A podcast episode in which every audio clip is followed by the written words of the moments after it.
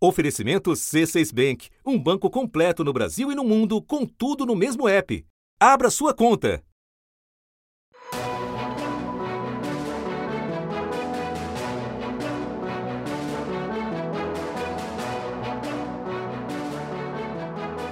Olá, seja bem-vinda, seja bem-vindo à série de encontros do G1 com pré-candidatos à presidência da República, primeira rodada de entrevistas do jornalismo da Globo nas eleições deste ano.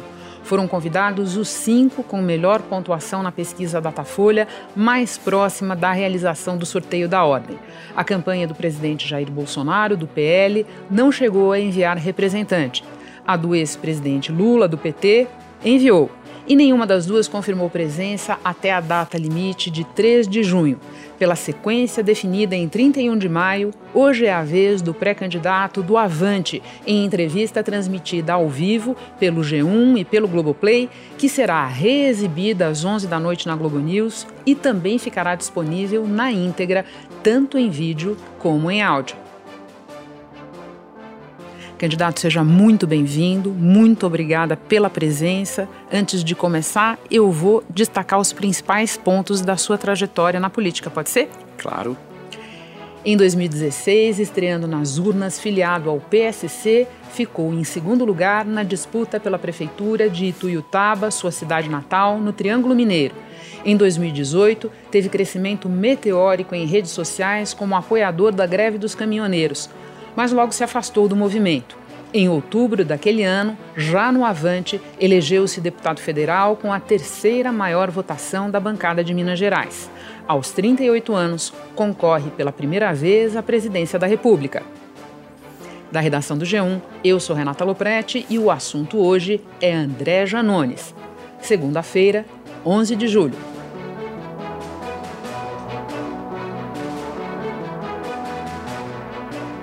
Candidato, mais uma vez obrigada. Nossa conversa terá uma hora e meia contada a partir de agora.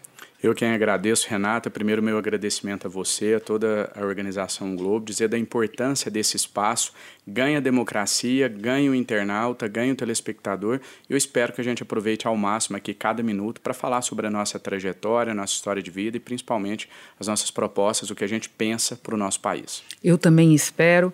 Candidato, estudando as suas propostas, eu tinha chegado a um modo de começar a nossa conversa, mas daí a brutalidade do que aconteceu em Foz do Iguaçu no fim de semana se impôs. O senhor condenou o assassinato de um líder local do PT que estava numa festa familiar de aniversário dele e foi morto por um apoiador do presidente Jair Bolsonaro. O senhor atribuiu o ocorrido a o, a irracionalidade do debate ideológico.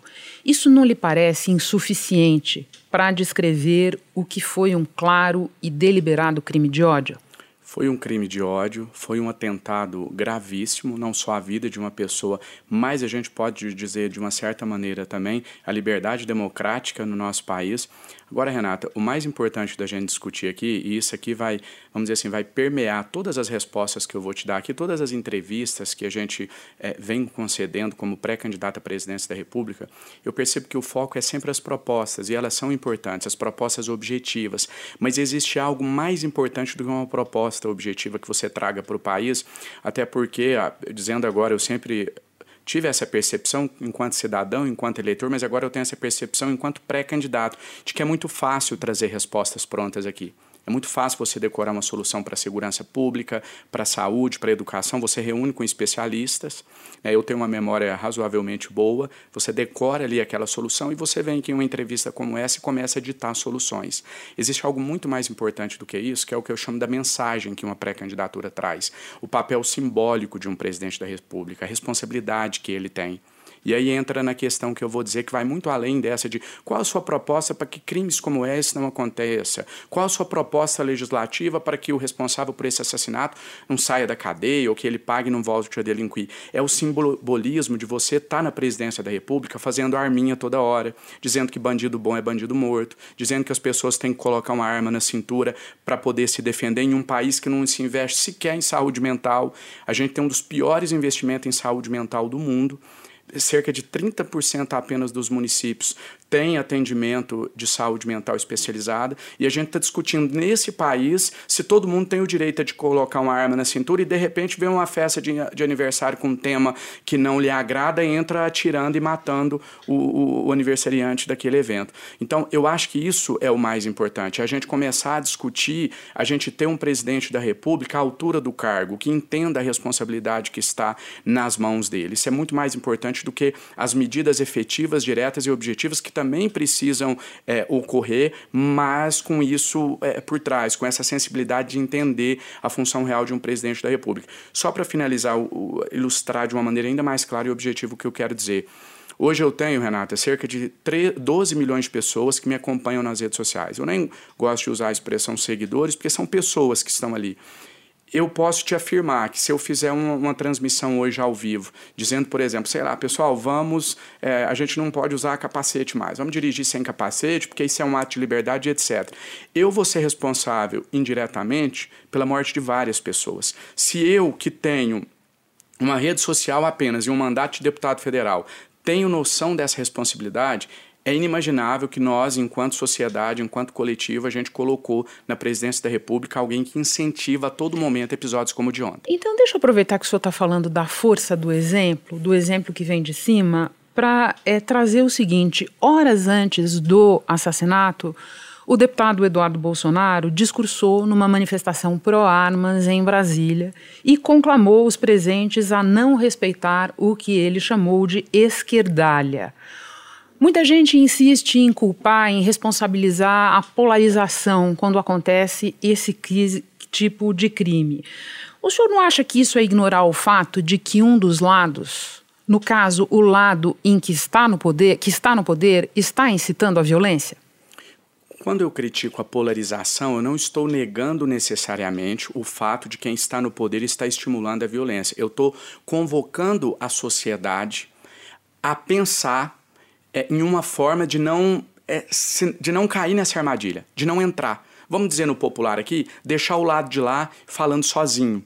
É uma maneira de você, pelo menos, não, não estimular, não dar margem para aquilo. Mas óbvio que a responsabilidade principal é de quem está no poder, é de quem deveria dar o exemplo, é de quem deveria atuar de maneira a buscar a paz e age exatamente ao contrário. Há algum tempo atrás, eu tenho absoluta convicção de que se esse crime tivesse ocorrido, se fosse o contrário, por exemplo, se esse militante bolsonarista que cometeu essa atrocidade fosse a vítima, iam dizer que bandido bom é bandido morto. Essa era a fala recorrente nas eleições passadas. Então, até já partindo para um outro lado aqui, te peço perdão se eu vou antecipar alguma pauta sua, mas é o, o, o que a gente percebe que está em curso em relação ao desrespeito às instituições, ao desrespeito à imprensa, ao desrespeito a, aos ataques que vem acontecendo em relação a, ao STF. É para tentar, para mim isso já é um golpe em curso. Tem gente que diz o seguinte: você acha que pode vir uma tentativa de um golpe? A gente já está em meio a essa tentativa. A gente está em meio à radicalização, a gente está em meio a dizer, olha, o cara merecia ter morrido mesmo porque ele era de esquerda, ele era um, um, um petralha, ele era não sei mais o que. Então já está em curso esse golpe e a responsabilidade principal, prioritária, é do atual presidente da República. E quando eu, eu condeno a polarização, eu estou convidando realmente as pessoas a pensar sobre isso que está acontecendo para a gente poder dar resposta nas urnas em outubro. Olha, o senhor tem todo o direito de antecipar a pauta aqui, para algumas eu vou voltar depois e outras eu vou seguir seguir agora aproveitando o seu gancho. O senhor falou da questão das armas, e é o meu último ponto aqui nesse tópico. Tem pessoas que se apressaram em dizer que o armamento da população, estimulado pelo presidente da República, não tem nada a ver com o que aconteceu em Foz, porque ali assassino e vítima eram policiais e, portanto, tinham porte. Agora, o senhor conhece bem essa questão, o senhor votou contra o projeto de lei das armas, que foi aprovado na Câmara, hoje em dia tramita no Senado, e se tratava ali de ampliar ainda mais o sinal verde para porte de colecionadores, atiradores, caçadores, lembrando que os registros para os chamados CACs cresceram cinco vezes no governo Bolsonaro. Nesse ambiente, candidato, dá para falar que uma coisa não tem nada a ver com a outra? Absolutamente que não.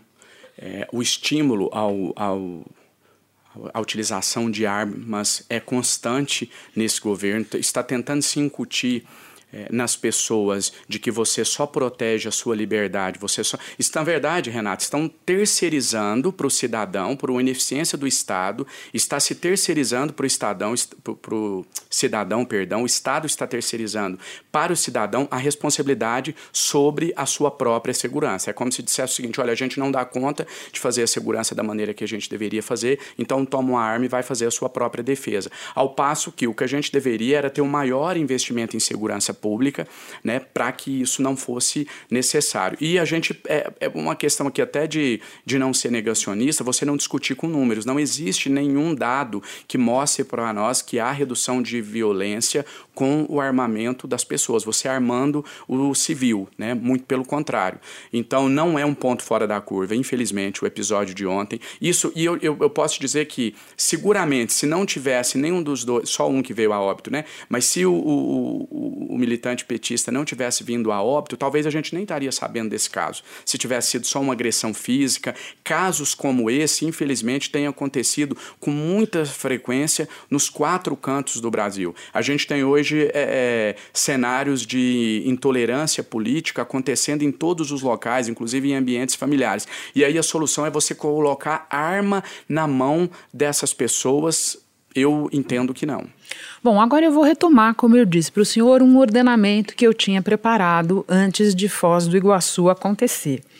Candidato, cerca de 75% dos eleitores hoje declaram intenção de voto em Lula ou Bolsonaro num processo precoce e, ao mesmo tempo, avançado de consolidação.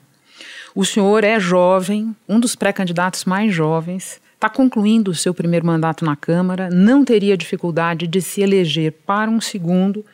E daí eu lhe pergunto: o que motiva o senhor a estrear em eleições majoritárias desta vez e logo pelo cargo mais alto?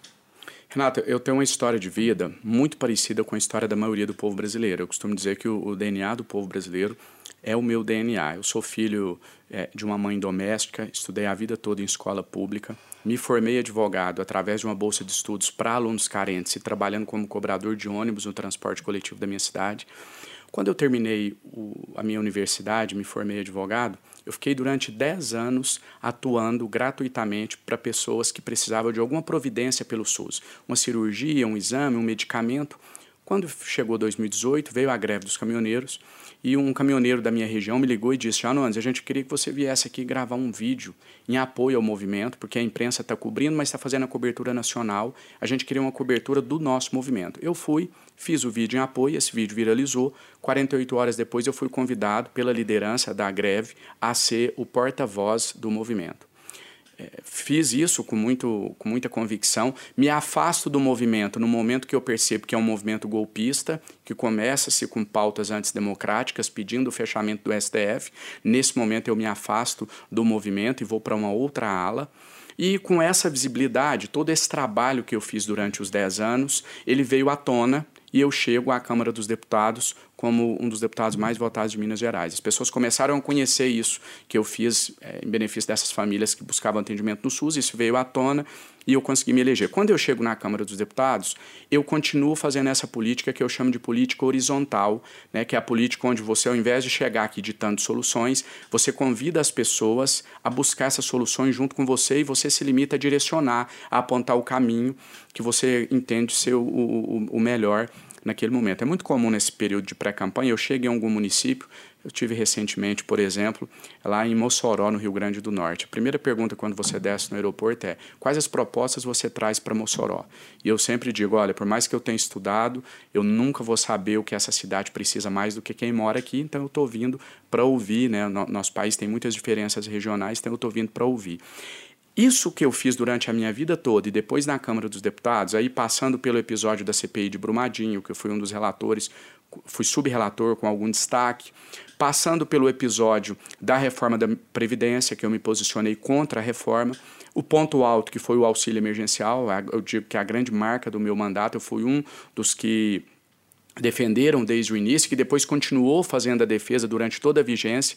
Inclusive, o presidente hoje concorda comigo, mas até dois meses atrás me chamava de idiota, de despreparado, de populista, porque eu dizia e mostrava com números que a gente tinha como pagar um auxílio de 600 reais. De forma estranha e incrível, há dois meses da eleição, ele decidiu concordar comigo e disse que tem como pagar esses 600 reais. Então, toda essa política que eu fiz, eu descobri durante o mandato que ela preenchia um vácuo de representação popular. Vácuo esse que me levou a ser citado na pesquisa do IPEC, divulgado pela Rede Globo, inclusive. Te confesso que eu estava em casa, jantando, com a TV ligada e de repente eu escutei o meu nome. Até então eu não fazia sequer ideia de que meu nome seria medido. Eu apareci com dois pontos percentuais na pesquisa de dezembro. E ali a gente começa a levar a sério a possibilidade de candidatura e modéstia à parte, eu entendo que toda candidatura deveria nascer assim. Não de você reunir em uma sala e decidir que você vai ser candidato, mas de um clamor, das pessoas pedirem para você se candidatar. Então, a nossa candidatura nasce desse trabalho de uma vida toda, onde eu não me coloco do lado, é, eu, não, eu não mordo a isca do debate ideológico e continuo discutindo os problemas reais da população brasileira. E só para finalizar, eu quero te dizer que eu discordo dessa análise, que não é só sua, é praticamente unânime no país, do cenário de polarização. Eu concordo até um determinado ponto, mas eu sempre cito essa, esse cenário de pseudopolarização como uma falsa polarização. Por quê? Porque a polarização de fato é aquela em que você tem dois candidatos bem aceitos, as pessoas gostariam de votar nos dois, mas elas têm que escolher um só, então elas optam por um dos dois candidatos.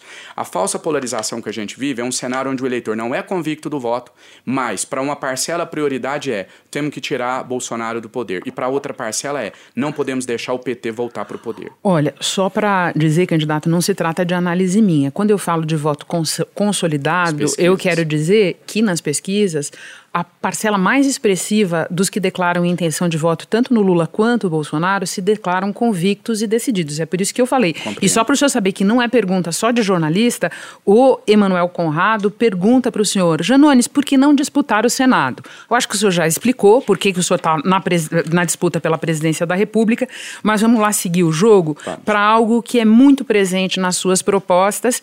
Mas antes de falar sobre transferência de renda, eu quero dar um recado a partir partir de agora para você que está assistindo a entrevista com André Janones pelas redes sociais. É hora de continuar acompanhando a transmissão completa no g1.com.br e também no Globoplay. Candidato, como eu falei, vamos falar de transferência de renda para enfrentar a desigualdade que o senhor sempre aponta como o nosso principal problema. O senhor defende um programa de transferência de renda. Em, em entrevistas mais antigas, eu vi menções suas ao renda mínima, uma bandeira histórica do ex-senador Eduardo Suplicy. E em entrevistas mais recentes, eu vejo o senhor dizendo: olha, não seria um programa de renda universal, seria um Auxílio Brasil mais robusto. O senhor pode explicar como seria? Primeiro, em relação a essa divergência do, do, do início para cá, a gente hoje já tem um plano que eu tô, eu tô dizendo que a gente não tem um plano de governo, a gente tem um plano de emergência. O nosso país vive uma situação praticamente de guerra, para mim é uma situação de guerra, então eu prefiro chamar de plano de emergência do que de plano de governo. Hoje esse plano já está consolidado, a gente inclusive deve apresentá-lo já na próxima semana, e agora a gente chegou a um formato que a gente entende ser o melhor, que não seria realmente um programa de renda universal, a gente não teria condições agora, seria um Auxílio Brasil um pouco mais robusto, para que todos que estão nos assistindo entendam, eu gosto de usar a expressão auxílio emergencial, porque o auxílio emergencial a gente já experimentou, já viu como funciona. O nome não seria esse, mas os moldes seria muito parecido com o auxílio emergencial, com a diferença básica, que para mim é a mais importante é, você levar em conta a situação é, financeira, a quantidade de filhos de cada família. É isso família. que eu ia perguntar especificamente. O Auxílio Brasil não leva em conta o número de filhos de, ca de cada família, o Bolsa Família é, levava no seu programa, isso será considerado? Será considerado, a gente entende esse o principal instrumento de justiça social. Não tem como você levar a uma mãe que vive ali com três, quatro filhos o mesmo recurso financeiro de uma que tem apenas um filho, por exemplo. Então, acredito que esse é o meio, é, o meio mais confiável da gente buscar uma justiça social. E aí, Renata, a grande pergunta, né? Como financiar esse auxílio. E daí que eu entro na questão tributária, porque o senhor diz que propõe uma reforma profunda que tribute, entre outros itens, os dividendos, e daí eu quero citar o que o senhor disse, da maneira correta e não como tem sido alardeado. Eu imagino que o senhor se refira à proposta do governo Bolsonaro, que está no momento tramitando no Senado. Então lhe pergunto, qual é, a seu ver, a maneira correta de tributar dividendos? Primeira questão que a gente precisa colocar a gente não pode ter uma reforma tributária só para ter uma reforma tributária. Da mesma maneira que a gente não pode crescer o PIB de qualquer maneira, depende de como veio esse crescimento. A gente não pode conter a inflação é, abaixando o preço do, da lagosta e aumentando o preço do arroz. A gente tem que buscar isso de uma maneira que, por isso que você colocou, né, que eu tenho dito que é o principal problema. Algumas vezes eu tenho sido até mais ousado. Eu tenho dito que é o único problema que a gente enfrenta no país é a desigualdade social. A partir dele você tem o nascimento de todos os outros problemas. Então, a gente precisa buscar uma maneira de que essa reforma tributária seja feita para que quem ganhe mais pague mais e quem ganhe menos pague menos. Progressivo. Progressiva, porque o que acontece hoje é que a gente está jogando nas costas da classe média a responsabilidade pelos mais pobres e você está tendo um empobrecimento da classe média. Em vez da gente buscar em uma reforma tributária medidas, e aí a taxação de lucros e dividendos é só uma delas, em vez da gente buscar medidas para que quem ganhe mais quem ganhe mais arque com a responsabilidade de tirar essas pessoas que estão abaixo da linha de pobreza, a gente está jogando todo esse peso na classe média que acaba sendo a mais sacrificada. Tivemos a decisão recente agora do plano de saúde, do, do, do rol taxativo, que prejudicou muito, especialmente a classe média, a alta da energia elétrica, a alta dos combustíveis, os juros do cartão de crédito, que é algo absolutamente. E a inflação é um imposto em si, né? E a inflação é um imposto em si, e você afeta quem? Você afeta diretamente a classe média. A classe média, ela paga o pato, vamos dizer no popular, ela arca com os maiores custos e ela não recebe benefício nenhum. Se você for pegar do ponto de justiça social, ela é até mais sacrificada do que as pessoas de baixa renda. Quem está abaixo da linha da miséria, pelo menos boa parte dessas famílias, ele tem acesso ao Auxílio Brasil, tem acesso ao auxílio para mães solos, ele tem acesso a uma cesta básica no caso do seu município, e quem paga essa conta é a classe média. Então, eu acho importante fazer essa diferenciação, Renata, porque tem muitos que falam em reforma tributária, mas dentro dessa reforma tributária não se tira desses que são os grandes privilegiados.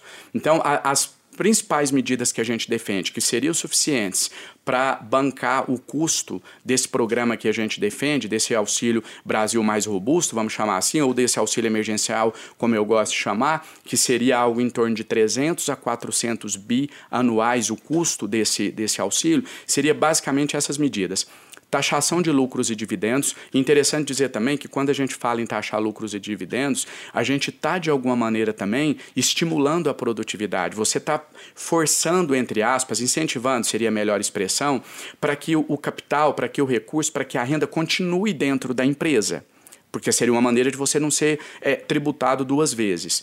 Então, taxação de lucros e dividendos, você instituiu o IGF, e aí eu sei que é bem polêmico, mas é algo imposto também... Imposto sobre grandes fortunas. O imposto sobre grandes fortunas. Já tem claro como o senhor quer taxar as grandes fortunas? a gente tem um modelo que eu vou citar aqui, e aí, de novo, aquilo que eu sempre digo, que isso a gente pretende discutir junto com a sociedade, a gente traz uma ideia é, pronta, mas não pronta e acabada, né? A, a, que será suscetível a colaborações para que a gente possa melhorar. Mas a ideia nossa para objetivar em relação ao IGF seria o seguinte: quem tem um patrimônio superior a 20 milhões de reais seria tributado com alíquota de 0,5% sobre o excedente. Então vamos lá, vamos para o caso concreto.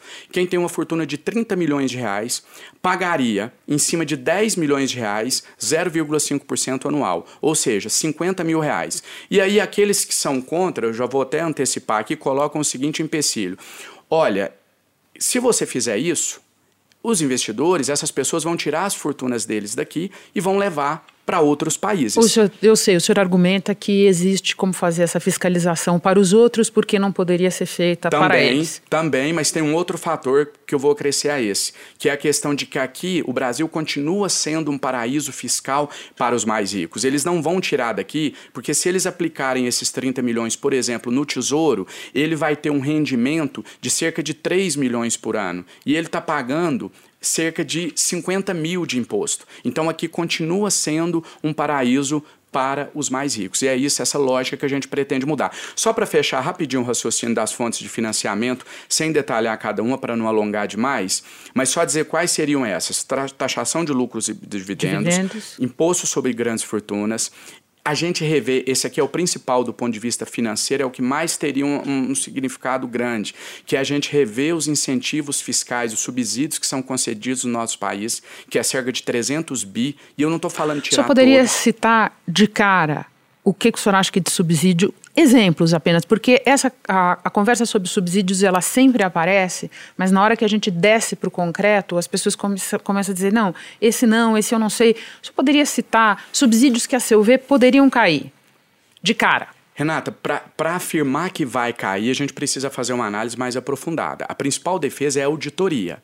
Ponto. Mas eu vou citar um diretamente. Não tem como, por exemplo, a gente continuar é, concedendo subsídios para que um grande empresário brasileiro, sem necessidade de citar nome, falando do ramo de atuação, mas para que grandes empresários brasileiros, por exemplo, do, do ramo de locação de veículos possam comprar veículos com preço reduzido sob uma falsa é, uma falsa narrativa ali de que aquilo é um serviço de locação quando na verdade ele compra o veículo com aquele subsídio usa o veículo um ano e depois vende no, no, no, no mercado privado recuperando todo o seu investimento. Isso aqui é um dos exemplos. Eu te confesso que a gente precisa fazer um estudo aprofundado em cada um desses subsídios que são concedidos, em cada modalidade, melhor dizendo. Agora, eu, eu tenho absoluta convicção que a gente consegue daí uma boa parcela do valor que seria suficiente para financiar o pagamento de um programa de renda mínima. E o último deles, rapidamente, aumento do ITR, que também está é, tá dentro do, da reforma pois é, tributária. ITR, o Imposto Territorial Rural, é um que eu gostaria muito de ouvi-lo, porque é, quando ele arrecada muito pouco no Brasil, ele arrecadou algo como 2,3 bilhões ao longo de todo o ano passado. E muitos especialistas dizem: ITR é importante, mas precisaria mudar o jeito de cobrar. Por exemplo, não cobrar mais simplesmente sobre a terra nua, mas cobrar também as propriedades, os benefícios feitos nelas. Talvez diminuir um pouco, o senhor sabe, as alíquotas variam muito e acabam sendo impagáveis por boa parte dos proprietários, fazer alíquotas mais, mais baixas e mais parecidas. O senhor tem alguma ideia de como o senhor mudaria, como o senhor mexeria na cobrança do ITR? A ideia central é dar uma função social para a cobrança do ITR tentar é, é, tributar mais a, a, a, propriedade com menos função social, com menos produção do que as outras e cobrar também é, uma alíquota maior em cima das construções existentes. Renata, todo o, o, meu mandato que eu exerci como deputado federal aqui, toda a minha atuação e agora nessa pré-campanha, eu tenho buscado sempre a preocupação principal com quem está em casa, com quem está nos assistindo, de tentar dar uma lógica para essas pessoas do que acontece no nosso país. Independente de números e discussões econômicas, é muito difícil você explicar para quem está nos assistindo agora por que, que ele é tributado em relação ao IPTU e aí não tem dificuldade em avaliar o tamanho da propriedade, não tem dificuldade em, em, em pagar esse valor. Pessoas que vivem de um salário mínimo, de dois salários mínimos, que custaram financiar sua casa, tem que pagar esse PTU que seja financiado em 10 vezes, em 12 vezes, e atrasa um ano, dois anos, depois vai lá e parcela. Mas ele tem que. É muito difícil eu conseguir explicar para o meu eleitor, explicar para quem me acompanha. E aqui eu sei que são casos e casos, não estou generalizando, mas é difícil eu explicar para ele que tem gente que tem lá 6, 10 alqueires de terra e está pagando é, 800 reais por ano de tributo, que está pagando 1.500 reais por ano de tributo. É muito difícil explicar, é irracional. E aí eu já parto, inclusive, para falar a última das cinco fontes que eu ia dizer, das cinco fontes, que não é algo, essa aqui eu tenho absoluta convicção, até porque ela está dentro da questão dos incentivos, dos subsídios que a gente quer rever, mas essa eu sempre faço questão de citar, porque para mim ela é simbólica, ela não vai mudar muita coisa em relação à arrecadação, mas ela carrega consigo um simbolismo, que é taxação de jatinhos, helicópteros, lanchas. É difícil a gente querer que o povo brasileiro dê as mãos para nós políticos, falar, gente, nós estamos todo mundo do mesmo barco, nós vamos buscar uma solução. Se a gente não está taxando quem tem jatinho e helicóptero, você não vai buscar essa, essa boa vontade do povo. Eu entendo perfeitamente o que você está falando, eu, eu só quero colocar o ponto de vista de quem pergunta. Porque, por exemplo, a, a turma do Sindifisco, que é muito entendida disso, o Sindicato dos Auditores da Receita, eles calculam que taxar jatinho, é, taxar lancha, ia nos render algo como 4,6 bi por ano, um dinheiro que o senhor nunca vai ver, eu nunca vou ver, o povo brasileiro nunca vai ver, mas do ponto de vista de tributação, só para a gente ter uma ideia, até fevereiro, o IPVA só no estado de São Paulo tinha arrecadado 10 bi. Então, quando eu lhe pergunto como é que o senhor vai fazer com o ITR, como é que o senhor vai fazer para taxar grandes fortunas, é no intuito de saber como é que faz para fazer essas cobranças funcionarem e render o dinheiro que o povo brasileiro precisa para os serviços. É um pouco nesse sentido. Mas eu quero partir da questão tributária para uma outra correlata que o senhor acompanha bem, que é a questão dos combustíveis. O senhor votou a favor do projeto que limita a cobrança do ICMS sobre combustíveis e outros itens o presidente Bolsonaro, ao sancionar esse projeto, restringiu a possibilidade de compensação aos estados que, com esse dinheiro do ICMS, bancam despesas essenciais de saúde e educação. O presidente vetou também a possibilidade de preservar o dinheiro da saúde e preservar o dinheiro do Fundeb, que é o que financia o grosso da educação básica no país. À luz dos vetos do presidente, à luz de como ficou para estados e municípios, o senhor se arrepende desse voto? Não arrependo. Votaria novamente da mesma maneira, porém é o voto que eu mais me envergonho até hoje como deputado federal, que eu não gostaria de ter dado. Porque é uma medida claramente eleitoreira, que não resolve o problema em definitivo, mas que eu não tenho como dizer para as pessoas enquanto deputado federal, com a limitação de um mandato de deputado federal, foi me colocado duas opções, a ruim e a péssima. Eu, eu, eu votei pela ruim. E normalmente eu voto por boas opções para o povo brasileiro. Mas eu, eu tinha a terceira opção, que era me, é, me abster, coisa que eu jamais fiz e jamais farei. Então eu tive que escolher entre o ruim e o péssimo. É uma medida eleitoreira, é uma medida que não se sustenta a longo prazo, e eu fiz questão, Renata, de uma, fazer essa conscientização com as pessoas que me acompanham nas minhas redes sociais, na tribuna da Câmara dos Deputados, de dizer, gente, daqui dois, três meses, os preços voltaram para o patamar que estava, mas nesse momento nós não temos outra opção. Por isso que eu falei que eu não tenho plano de governo, eu tenho um plano de guerra. Deixa eu lhe falar, eh, já que o senhor está falando do seu contato com a sua base, que é muito importante. O senhor acha que as pessoas têm claro que, ao aprovar esse projeto, da maneira como ele foi aprovado, com as sanções que o presidente impôs, estados e municípios vão perder algo como 21 bilhões de reais para gastar na educação básica. O senhor acha que as pessoas têm isso claro? Ele, na verdade, infelizmente, eles têm mas a maioria entende que isso é positivo porque o imaginário popular, o imaginário não, né? Isso é, é algo que a gente, enquanto classe política, está fazendo com, com, que as, com, esse, com, com, que esse sentimento seja gerado nas pessoas, que é aquele assim, olha, o Estado vai ter menos dinheiro, que bom, porque o serviço não chega até mim mesmo.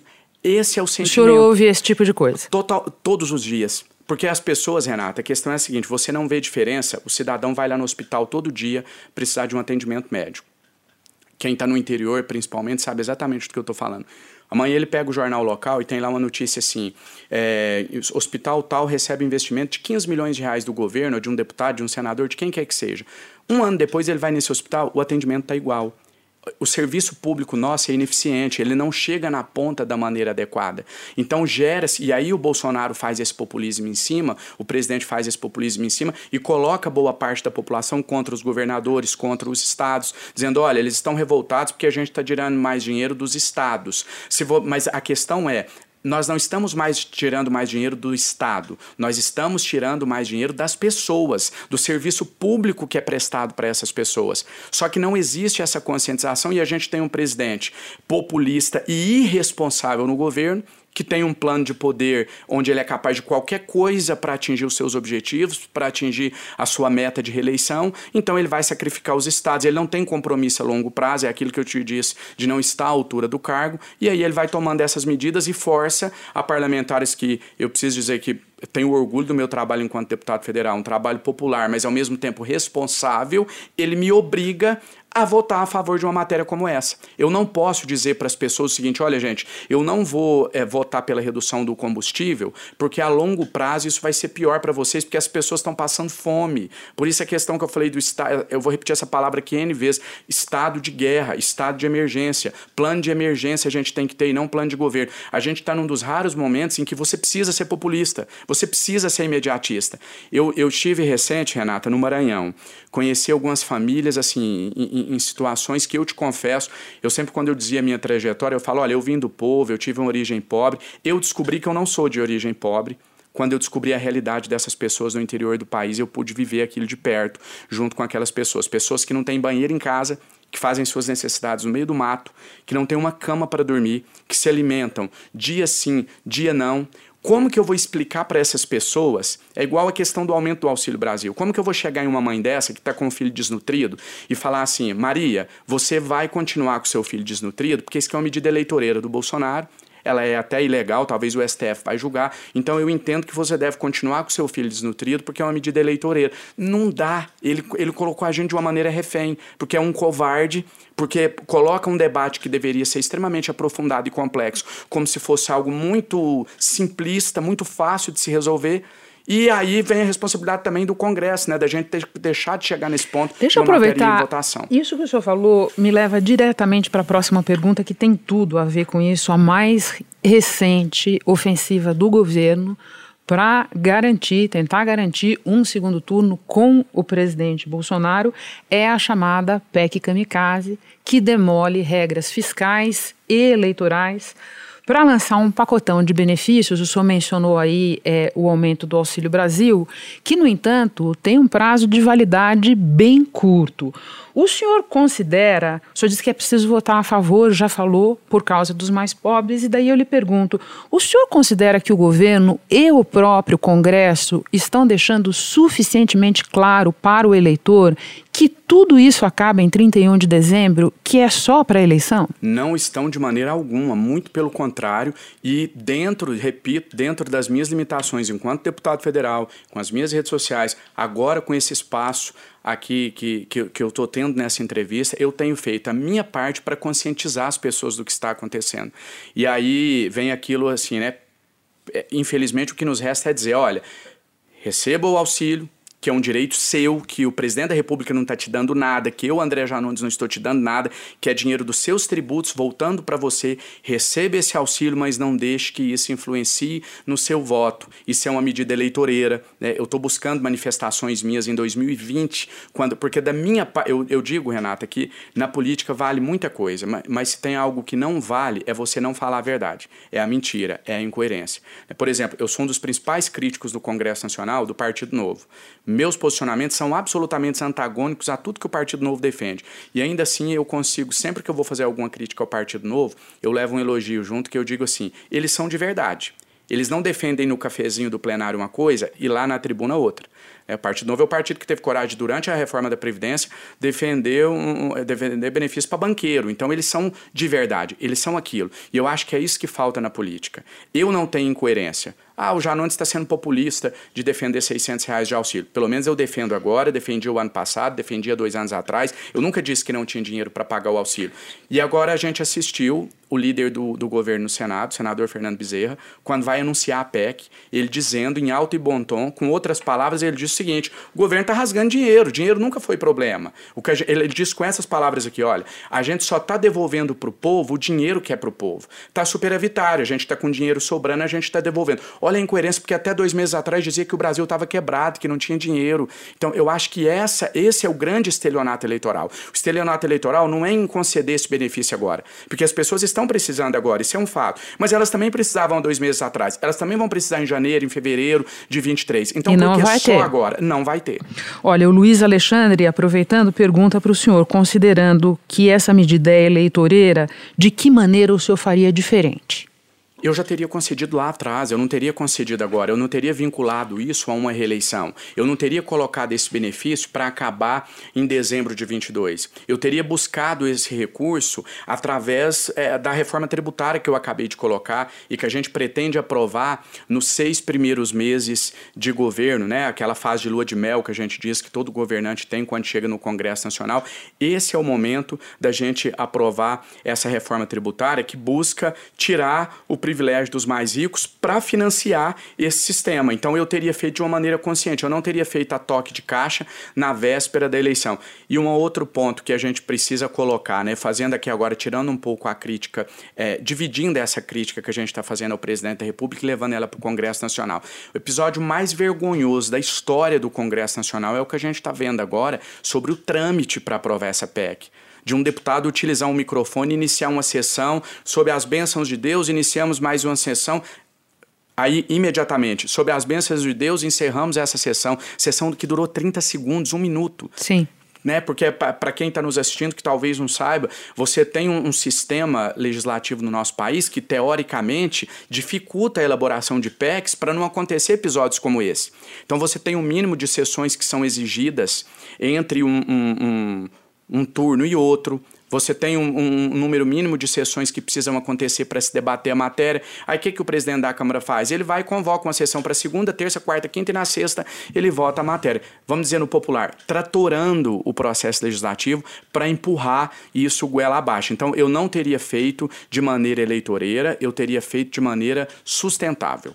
Bom, nós vamos voltar bastante à sua experiência parlamentar, mas eu quero emendar combustíveis com greve dos caminhoneiros. Tem uma lógica aí. O senhor alcançou, como eu disse no início da nossa conversa, projeção nacional em 2018 como uma espécie de porta-voz informal por algum tempo do movimento dos caminhoneiros. Naquele ano, eles pararam por 10 dias e o Brasil ficou em vários tipos de precipício naquele período, o senhor se lembra bem. Agora, em termos reais, o preço do diesel está até mais caro do que estava em 2018. Mas entidades do setor, como a dos autônomos, por exemplo, ponderam que parar é o último recurso, que não é o caso de parar agora e tal. O que é que mudou, candidato? O governo Bolsonaro aparelhou o movimento, as representações dos caminhoneiros no nosso país. E aí você tem duas alas dentro do movimento que levou à greve de 2018. Você tem a primeira ala ligada a sindicatos, a associações, e você tem uma segunda ala mais autônoma, mais independente. É, eu fui o, o, porta-voz via essa ala autônoma, essa ala independente.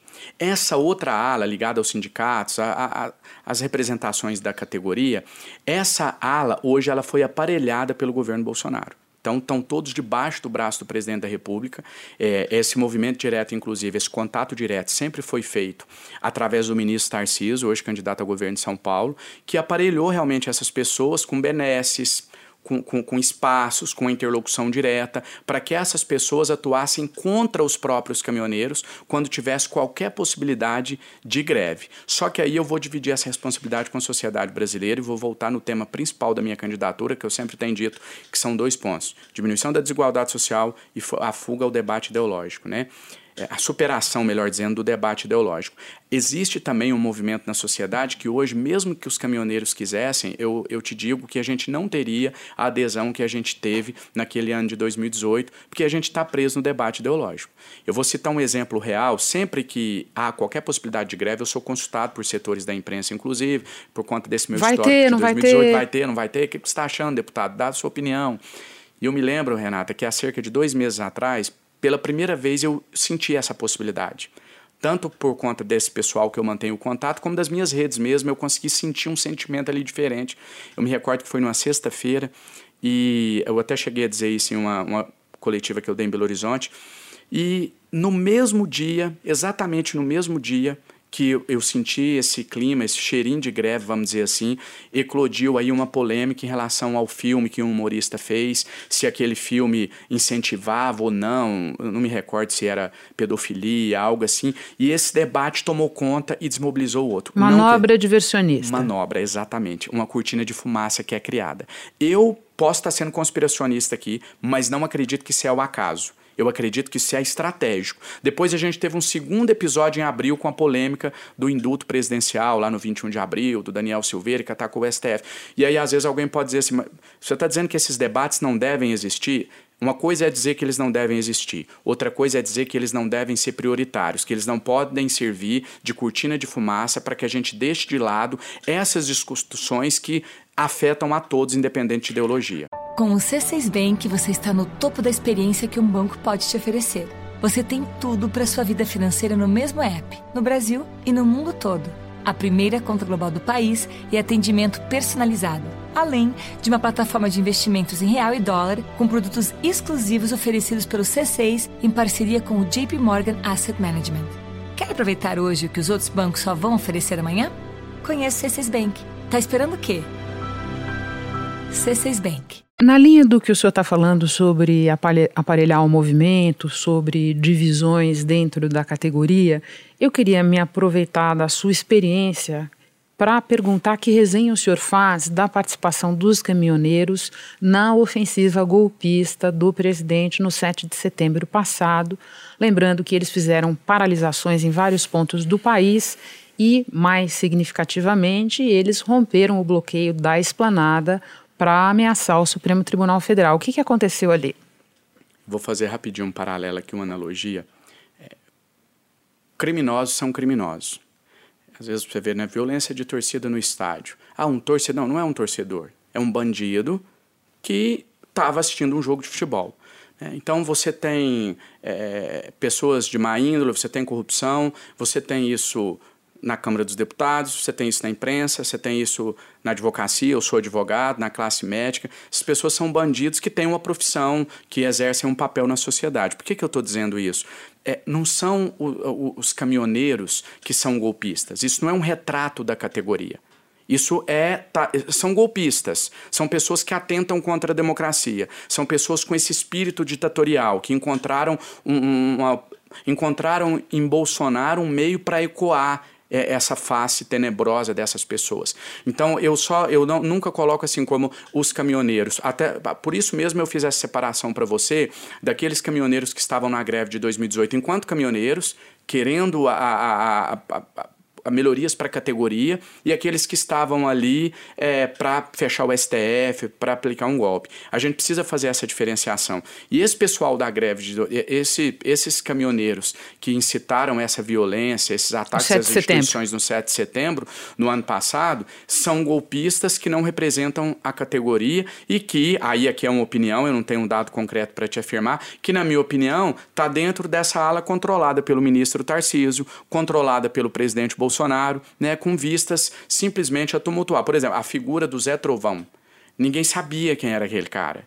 E eu perguntava dentro da, da, do, dos caminhoneiros. Ninguém falava nem mal nem bem, porque ninguém nem sabia que aquele cara existia. Falava, esse cara não lidera nada, esse cara, ninguém, nenhum. Aí um ligava para o outro, para o outro, para o outro, e esse pessoal é bem antenado um com o outro, bem relacionado, os caminhoneiros. Falava, Janones, ninguém tem notícia desse cara, ninguém sabe quem é esse cara. Foi uma figura midiática criada pelo presidente Bolsonaro para sujar, e acaba o objetivo, claro, principal dele sempre foi o golpe, mas para sujar a categoria dos caminhoneiros. É isso que Bolsonaro está fazendo, Renata. Eu não falo de fé nas minhas redes sociais. Nós não... vamos falar de religião mais tarde. Não, Já só, vou botar só, um teaser aqui. Não, só quero fazer uma, uma, comparação com o que ele tem feito também na questão religiosa. Que a, hoje o, o, o evangélico está tá mal visto no país. O senhor, só para então trazer o assunto já para cá, eu, o senhor sempre se declara uma pessoa de fé, mas eu também já vi o senhor dizendo que o senhor tem horror a que se misture religião com política. Tenho horror, acho isso um, uma das piores faces é, de um Estado, uma pior face de um governante, porque a fé, o pressuposto básico da fé é que ela é algo pessoal, ela é algo íntimo, ela é algo meu, que eu não posso trazer enquanto homem público para impor a ninguém. Então eu sou evangélico. Você não vai ver pregação evangélica nas minhas redes, não porque eu me envergonho da minha fé, mas porque ali nas minhas redes, enquanto eu estou fazendo o meu trabalho, eu preciso atender igualmente a todos, a, a todos. Eu não posso impor a minha fé ao espírita, ao católico, ao ateu, que deve ser igualmente respeitado e ter os mesmos direitos. Então essa confusão Estado-religião ela tá no, no, ela é percussora de várias ditaduras, de vários movimentos autoritários pelo país, de várias guerras na nossa história. Então eu acho isso uma face desse autoritarismo do governo Bolsonaro e acredito que ele fez com o cristão, ele fez com a religião evangélica, principalmente, o cristão como um todo, mas principalmente com a religião evangélica, ele fez o que ele fez com os caminhoneiros nesse caso, que a gente lembra dos caminhoneiros golpista, quer fechar o STF. Não, não são os caminhoneiros que, que querem fechar o STF. É uma meia dúzia de golpista que, por um acaso, tem um caminhão. É a mesma coisa. Isso não é um pensamento do meio evangélico como um todo. Você tem figuras preconceituosas dentro do meio evangélico, como você vai ter entre ateus, entre espíritas, entre qualquer religião. E Bolsonaro faz essa confusão. E aqui a gente precisa reconhecer vamos dizer no popular, é um artista, né? Porque é, se tem algo que, que, que surpreende é que ele é um evangélico que não é evangélico. Ele é um evangélico que tem imagens no Palácio do Planalto, que se declara católico, mas ao mesmo tempo consegue aí.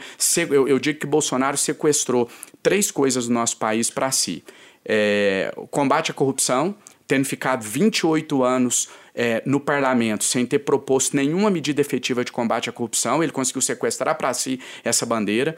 Ele sequestrou as cores da nossa bandeira. Hoje você não pode se envolver em um, na, numa bandeira do nosso país. Você não pode usar uma camisa da seleção verde e amarela que vão te confundir com bolsonarista. Eu tive que comprar minha camisa da seleção azul e branca. E o terceiro é a fé. Bolsonaro sequestrou Deus para si. Se você diz que você é um homem de fé, se você se declara evangélico, se você se declara cristão, já te colocam com aquela pecha bolsonarista. E quando eu vejo esses caras falarem no Congresso como cidadão de bem e pregando aquilo, eu falo, isso não tem nenhuma semelhança com o evangelho que eu aprendi, nenhuma relação com o cristianismo. Deixa eu aproveitar que nós estamos falando de greve dos caminhoneiros, falamos das suas redes sociais, para mostrar aqui e instruir a nossa conversa o famoso vídeo seu na greve de 2018, que obteve 14 14 milhões de visualizações e a partir daí a sua vida nunca mais foi a mesma. Vamos colocar. Pessoal, eu tô aqui na BR 365, aqui entre a cidade de Tuiutaba e Uberlândia, aqui no Triângulo Mineiro, e tô aqui junto com os caminhoneiros que estão fazendo a greve, essa paralisação. Eu queria conclamar e perguntar onde tá o povo brasileiro para apoiar esse pessoal aqui. Porque a gasolina tá aumentando sem parar, não é pouca camiseta de seleção, fazendo papel de bobo pro MBL pra ir pra rua, não. Aqui, apoia esse povo aqui que é gente trabalhadora, gente que veio de baixo, gente que tem que ralar pra ganhar o pão, que acorda às 7 horas da manhã pra, pra ir pra rua, correndo risco aí na estrada, de assalto, de acidente. Quatro anos, pouquinho mais.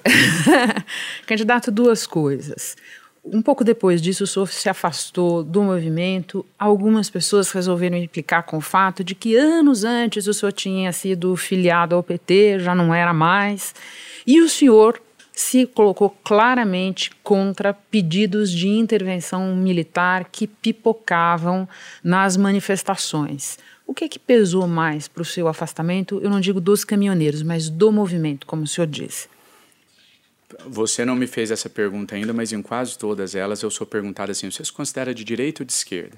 Eu digo, olha, para mim esse debate. Tô cheio de pergunta aqui, tá, essa não tinha. Eu sempre digo, olha, é um debate, para mim, é um debate superado. É, nenhuma ideologia dá conta da realidade. Ora eu voto junto com um pensamento de direita, ora eu voto com a esquerda. Eu tenho uma maneira de atuar no meu mandato enquanto deputado federal, que a minha assessoria de plenário, quando vai levar uma matéria para que eu vote, ela tira do cabeçalho o autor do projeto. Então eu voto sem saber se aquele projeto foi proposto pelo PT ou se foi proposto pelo governo Bolsonaro. Coincidentemente, eu, eu descobri recente, inclusive me preparando para essa entrevista, que eu votei 50% das matérias com o governo, 50%. É mais ou menos o percentual que nós levantamos mais aqui. Mais ou menos esse percentual mesmo, contra o governo.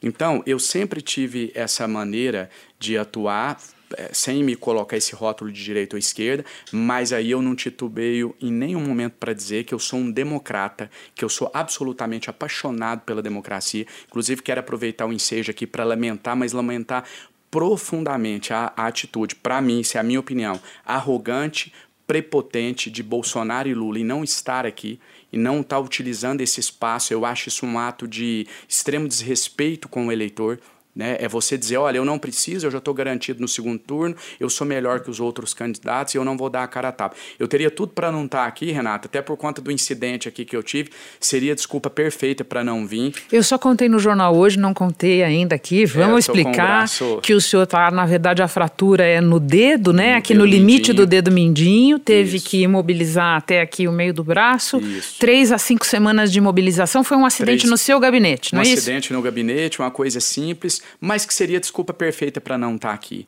Né? Um deputado de primeiro mandato, com muito, muito menos habituado com, com ambientes como esse do que Lula e Bolsonaro, que tem uma longa experiência, mas eles entendem que eles não precisam estar tá aqui, eles entendem que eles não precisam é, dos espaços que a imprensa oportuniza, eles não precisam é, de ter esse respeito com o eleitor, de levar suas propostas. Então, eu me sempre, eu não tenho dificuldade em relação a me posicionar como um absoluto defensor da democracia. E isso nos leva lá para a posição que o senhor tomou lá nos caminhoneiros. Que eu afastaria novamente, e eu sempre disse isso, até quando eu, eu me preparava para me reeleger deputado federal, agora para presidência, eu digo: se o custo da minha reeleição, ou agora da minha eleição a presidente, for atentar contra a democracia, eu prefiro é, não disputar. Vou te relatar um fato que eu nunca citei em nenhuma, nenhum veículo de comunicação, vou te contar pela primeira vez. Em setembro de dois, em agosto de 2018, eu fui a única pessoa com expressão nas redes sociais, teve até um levantamento de um veículo que citou isso, com engajamento forte nas redes sociais, que teve coragem de enfrentar o debate a favor da urna eletrônica e contra o voto impresso. Ninguém teve coragem, ninguém com força nas redes sociais teve coragem de enfrentar esse debate. Por quê? Porque era um suicídio político, diziam. Porque nas redes sociais o ambiente era 90% pró-voto impresso, até por conta da manipulação do bolsonarismo.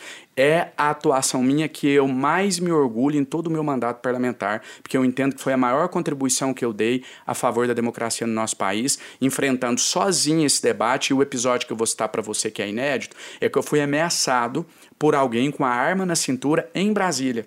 Ali próximo da torre de TV, era um sábado, e eu estava eu, eu saindo com o meu veículo e eu fui fechado por um motoqueiro armado que apontou a arma para mim é, por eu ter votado, era recente, foi naqueles dias, por eu ter votado contra o voto impresso. E citando quem? A família Bolsonaro. Eu comecei a contestar, ele começou como aquele empoderamento típico. Não, o presidente da República me garante. E ele é armado. É, eu não fiz boletim. Isso o senhor está falando agosto de 2018? Perdão, eu errei o ano. Agosto de 2021. Ah, de 2021, quando estávamos perto ali do 7 de setembro Isso. golpista, eu fiz a confusão do 7 de setembro com Entendi. o movimento golpista de 2018. Entendi. Devo entender, então, e eu ia perguntar isso para o senhor um pouco mais adiante, que a sua opinião posição, a sua avaliação sobre a ofensiva do presidente da República para desacreditar a justiça eleitoral e dar aos militares uma espécie de poder paralelo que eles não têm na apuração dos votos, não conta com seu apoio. E nem, de nenhuma maneira jamais contará. Eu, eu vou te pedir licença aqui para falar com quem está nos assistindo de uma maneira bem popular e direta, como eu costumo fazer nas minhas redes. Bolsonaro sabe que vai levar um couro nas urnas, que vai perder as eleições e ele está buscando uma maneira de fugir disso. Ele está buscando uma maneira de justificar. Ele tem essa alma golpi golpista, realmente, mas eu acho que nesse momento não é nem a questão de, de, de, desse espírito golpista dele, é estratégico. Sabe que vai perder as eleições e está buscando um meio de justificar essa iminente derrota que está vindo. Renato, uma colocação que eu acho importante. Muita gente agora pode questionar o seguinte: você está dizendo que o STF não comete excessos? Você está tá dizendo que o STF não erra? O STF sempre cometeu excessos, ele comete e continuará cometendo excessos e erros por um motivo muito simples, porque ele é composto de seres humanos e seres humanos são falhos.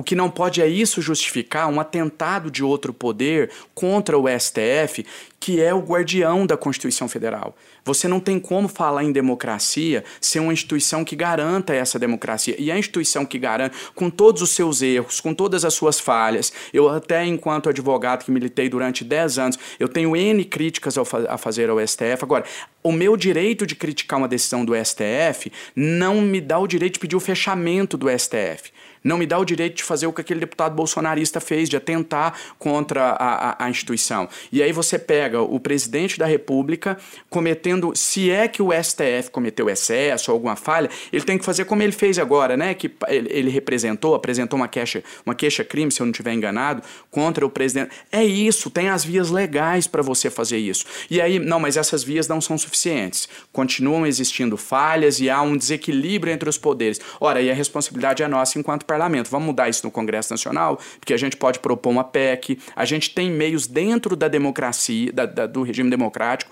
para conter esses excessos. Eu vou dar uma pequena acelerada aqui, porque tem muito tema para ver com o senhor ainda, mas assim, de leve, dá tempo de tratar de tudo. Tá bom. Já que o senhor falou de Congresso, vamos falar um pouco mais dos seus votos, os, e, e no caso aqui de uma emenda sua. O senhor enviou 1 milhão e 900 mil reais para a realização de uma feira agropecuária na sua cidade natal. Desse dinheiro, 1 milhão e 400 mil reais para a realização de uma série de shows. O senhor já falou bastante sobre que feira era essa, que shows eram esses.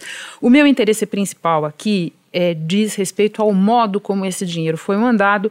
Ele foi mandado via emenda PIX que é uma transferência especial na rubrica de emendas individuais ao orçamento. O senhor mesmo reconhece que a Pix é opaca à fiscalização, afirma ser contra essa modalidade de emenda, mas em 2019 o senhor votou a favor da emenda constitucional que instituiu esse tipo de transferência. De novo eu lhe pergunto, o senhor se arrepende desse voto? Não me arrependo, porque dentro do governo Bolsonaro, de quem a gente tem hoje na presidência da República e de quem a gente tem hoje controlando o Congresso Nacional, eu te confesso que eu confio mais na fiscalização que cada parlamentar tem direito de exercer diretamente em relação às emendas que ele destina. No meu caso, por exemplo, eu fiscalizo não só essa, mas toda e qualquer emenda que é destinada.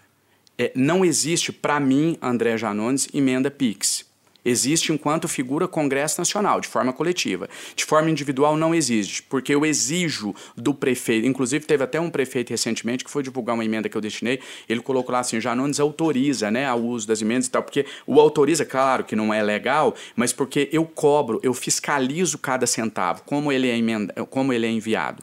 Então, se todo parlamentar tivesse essa responsabilidade, a gente não teria nenhum problema em relação à utilização de emendas dessa. Porque o que é a emenda PIX, na verdade, Renata? A, a, a grande mudança da emenda, da emenda PIX para as outras, né? A expressão correta não é essa, mas vamos usar a emenda PIX, que é que as pessoas vão popularizou assim. popularizou.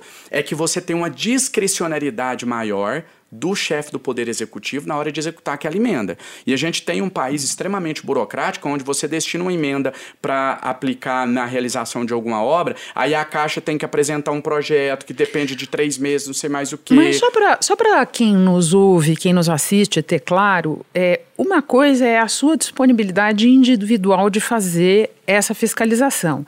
Outra coisa é a regra de como funciona. Né? O fato de não precisar ter convênio também facilita muito a vida de quem não quer que o seu negócio seja fiscalizado depois. Né?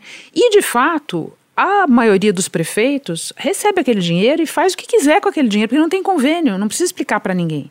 Então, é, o senhor concorda comigo? Tem uma questão que vai além de como o senhor André Janone se comporta. A regra para ficar numa analogia é, do futebol, ela não só não é clara, né? Ela é opaca mesmo. Renata, Mas tem você uma. Vai, você vai perguntar sobre orçamento secreto? Vou perguntar nesse instante. você pergunta, ah, eu quero é fazer agora. um paralelo com esse é da, agora. da Pix. Porque muitas pessoas não entendem, mas existem esses dois tipos de distorção. Existe a emenda Pix, que não precisa de convênio, que manda, o prefeito pode fazer o que ele quiser, basicamente, com aquele dinheiro, e existem as emendas do relator, o chamado orçamento secreto, que é, a gente pode nem nunca saber qual foi o parlamentar que é, é, destinou aquele dinheiro, porque o Supremo mandou esclarecer, mas o senhor sabe que até hoje não está esclarecido. E tem uma questão do momento. Nós estamos conversando na segunda-feira, 11 de julho, a Câmara dos Deputados se prepara para votar uma lei de diretrizes orçamentárias que torna impositivas as, é, o pagamento das emendas do orçamento secreto. Isso num momento, deputado, o senhor mencionou o Maranhão, uma reportagem é, da edição mais recente da revista Piauí, para citar um único exemplo, do jornalista Breno Pires, mostra todo tipo de irregularidade que está acontecendo com emendas do orçamento secreto para o SUS dinheiro desviado, é, despesas superfaturadas, etc, etc. O senhor será chamado a votar. Emendas do relator devem ter pagamento obrigatório ou não? Como é que o senhor vai se posicionar nessa votação? Contrário. contrário a obrigatoriedade. A obrigatoriedade de que se torne emenda impositiva. Por que, que eu gostei de você emendar esse tema com a emenda PIX? Que eu quero fazer um, um paralelo aqui entre ambos todos os locais se discute, todos os espaços que a gente tem de entrevista tem se discutido sobre a aberração, podemos dizer assim, que é a emenda é, o orçamento secreto, melhor dizendo, né? Vamos explicar rapidinho aqui em pouquíssimas palavras. O que, que é o orçamento secreto? O, é, esse orçamento, é, essa, esse tipo de emenda não existia, a gente tinha até então emenda individual e emenda de bancada, e hoje o relator da LDO ele coloca no orçamento uma emenda é, que sai sobre a rubrica dele, mas que na verdade o deputado vai lá no pé do ouvido, que é aliado ao Centrão, chega lá e fala: olha, coloca 10, reais, 10 milhões de reais lá para minha base eleitoral, para minha cidade. O relator vai e coloca, então vai sobre a rubrica dele, mas é esse deputado que a, a gente não vai ter como fiscalizar, é esse deputado que indicou aquela emenda. Isso serve para quê? Para que mantenha-se esses currais eleitorais. Agora, uma discussão que ninguém traz à tona, e aqui vem a hipocrisia que eu sempre tenho é, mencionado, que pergunta-se muito sobre terceira via e eu tenho respondido que eu me considero a segunda via, primeira via Lula e Bolsonaro, que são farinhas do mesmo saco, e segunda via nossa pré-candidatura, que é uma pré-candidatura popular, mais é, disposta a ouvir os clamores da população. Por quê, Renata? Ninguém traz à tona é, como era antes. Fica parecendo que até 2018 a gente tinha uma total clareza, os recursos públicos eram destinados para onde você tivesse mais necessidade e não existia essa moeda de troca. Já era assim. Qual que era a diferença? Hoje, o parlamentar tem que ir lá, ele tem que, que desculpa a expressão, ele tem que puxar saco do presidente da Câmara, dos líderes do Centrão, para ele conseguir uma emenda. Né? E aí o líder do Centrão vai lá, negocia com o presidente Bolsonaro, e esse líder do Centrão chega no parlamentar e negocia com ele. Não, vota com a gente aqui que eu coloco tanto de emenda secreta para você, de orçamento secreto. Antes não tinha muita diferença. A diferença é que você, ao invés de você ter a figura do líder do Centrão, do representante ali do Congresso Nacional, você tinha a figura do ministro. Então saía sobre a rubrica do ministro, mas na verdade era a mesma politicagem. Mas não era secreto. Saía sobre a rubrica do ministro. É, é, era um semi-secreto, vamos dizer assim. Você tinha um nome ali que assinava por aquela emenda, mas que não era o real beneficiário. Os reais interesses que tinham ali eram os interesses políticos igualmente. O que que eu defendo? Então, eu acho que a gente piorou o que era ruim. É isso que eu quero dizer. Não era claro, não era transparente. E, o não... e o só, só para encerrar, para ficar bem claro, o senhor vai votar contra a impositividade? Vou votar contra e, como pré-candidato à presidência da República, defendo nem o modelo que era, nem o modelo de orçamento secreto secreto. Defendo que a gente volte a privilegiar as chamadas emendas temáticas. Olha, a Comissão de Saúde vai ter 10 bilhões para indicar, a Comissão de Segurança Pública vai ser a valorização das bancadas temáticas. Deixa eu abrigar alguns outros assuntos importantes na nossa conversa. O senhor votou contra requerimento de urgência para o projeto que libera mineração em terras indígenas. O senhor também votou contra o PL da grilagem, o que me traz curiosidade em conhecer a sua posição sobre o chamado marco temporal, que está em análise no Supremo, se ele for aprovado, será o limitado direito de indígenas reivindicarem terras, porque eles só poderiam reivindicar terras em que eles estavam em 8 de outubro, 5 de outubro de 5 de outubro de 88, exatamente quando foi promulgada a Constituição. Quem estuda esse assunto pondera que a Constituição não fala em data e mais, que muitos indígenas não estavam nas terras em 88 porque eles tinham sido expulsos. Sua posição sobre o marco temporal, contra ou a favor? Não tenho nenhuma dificuldade em me posicionar, eu sou absolutamente contra o marco temporal por essas questões, questões que você já citou.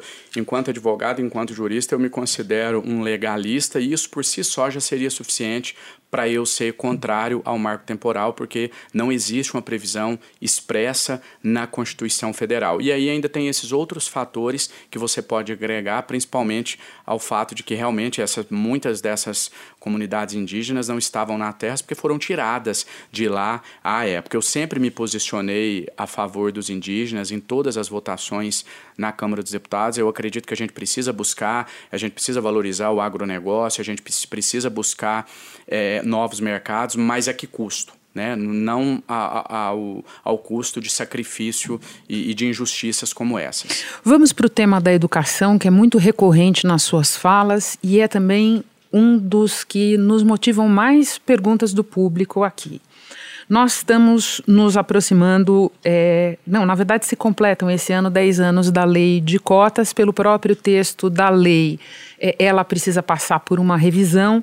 O senhor, é, que sempre declara ter se formado advogado com bolsas, eu queria saber o que o senhor pensa é, da, do uso das cotas para é, promover, ampliar e diversificar o acesso ao ensino. Sou absolutamente favorável. Eu sou a prova do do investimento público em educação, alguém com a realidade que é, era absolutamente impensável que hoje eu estivesse disputando o cargo de presidente da República, estivesse na Câmara dos Deputados representando o povo brasileiro, com uma diferença aqui clara, que eu gosto sempre de traçar esse paralelo é, em relação à trajetória de outros políticos, como por exemplo do ex-presidente Lula, que apesar de ter uma história de muita superação, sempre fez uma apologia à ignorância. Eu acho que essa esse é o grande a grande herança ruim que a ascensão de Lula ao poder deixou para o povo brasileiro, que fica parecendo que, ah, mas ele não precisou nem de, um, de uma universidade, como se ele é, isso teria dificultado a vida dele como presidente da República. Né? Independente de você achar que ele foi bom ou ruim, ele teria sido ainda melhor e não pior por ter tido acesso ao ensino. Então, eu, eu tenho absoluta convicção que, eu sempre tenho dito nas minhas falas, que a gente precisa dar o peixe e ensinar a pescar. O dar o peixe é essa solução imediata. Essa, nessas visitas que eu fiz agora ao interior do Brasil, eu conheci o senhor Edivaldo, um senhor de 62 anos de idade, que ficou cego arando uma linha de terra. Porque um, um, Isso onde? Lá no interior do Maranhão. Uma aranha urinou nos olhos dele, ele ficou cego. E Renata, a gente fez uma espécie, eu vou até colocar nas minhas redes sociais hoje para quem quiser acessar. Te confesso que a gente fez uma espécie de experimento sociológico com muito respeito, com muito amor a essas pessoas.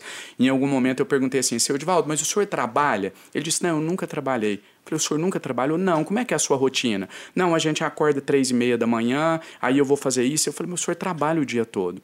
É, eu, eu, eu trouxe o paralelo aqui da educação, Renata, para dizer o seguinte: a gente, enquanto sociedade, enquanto coletivo, a gente está quase conseguindo convencer essas pessoas, os mais pobres, a classe média, que eles são os culpados de todas as mazelas e de todas as desgraças que acontecem nesse país.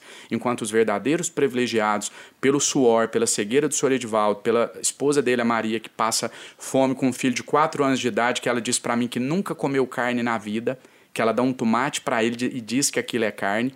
Um outro episódio que a gente é, vivenciou de uma criança de 9 anos que contou para nós que a mãe ensinou ela a driblar a fome da seguinte maneira: quando ela tem fome, ela bebe um copo de água e mexe o maxilar. E todas essas pessoas que eu ouvi, elas têm absoluta convicção que os culpados são eles todos eu fazia questão de perguntar: e por que você acha que tem tanta gente com tanto dinheiro e você com tão pouco? Por que isso? Nenhum respondeu por causa do Bolsonaro, do Lula, da Câmara dos Deputados, nenhum. Todos falam que a culpa é deles, porque eles não se esforçaram, porque eles não tiveram força de vontade. Olha o que a gente está fazendo com essas pessoas, né? E, e, e, como a gente muda isso? Eu não tenho como é, dizer para o senhor Edivaldo que a solução vem através da escola. Esse homem tem 62 anos de idade, nós, enquanto Estado brasileiro, não oportunizamos para ele ter uma vida digna. Então, o senhor Edivaldo, a gente tem que bancá-lo realmente, o Estado tem que custeá-lo. Agora, os filhos dele, as futuras gerações, a gente tem que ensinar a pescar então, ó, através do investimento em educação. Então, deixa eu embarcar mais uma pergunta de quem nos assiste. Murilo Fernandes relata, lembra dos impactos tremendos da pandemia sobre os alunos, quer saber o que o senhor pretende fazer para atacar a desigualdade entre alunos da rede pública e da rede privada? Perfeito, me deu a deixa para falar o que para mim é o ponto principal.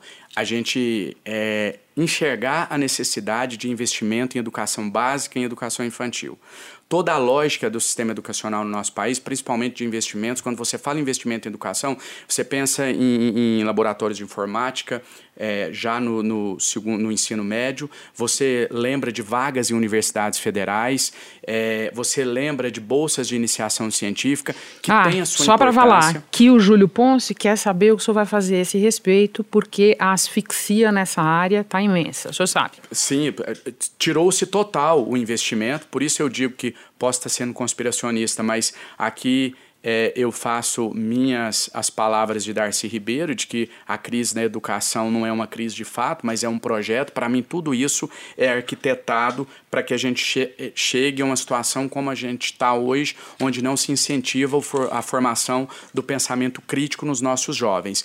Importante investir, importante voltar os investimentos nessa área. E aqui, Renata, não dá para a gente negar a realidade. Eu não sou um negacionista, eu tenho certeza que a Terra é redonda, eu tenho certeza que vacinas salvam, e eu também não posso negar que a gente teve um avanço na educação durante o governo do ex-presidente Lula. Mas um avanço que ficou limitado ao ensino superior. Se você vê os nossos índices relacionados à educação infantil, à educação básica, foi muito pouco. Então eu defendo a inversão dessa lógica rapidamente aqui, só dizer quatro pontos que para mim são caros em relação à educação.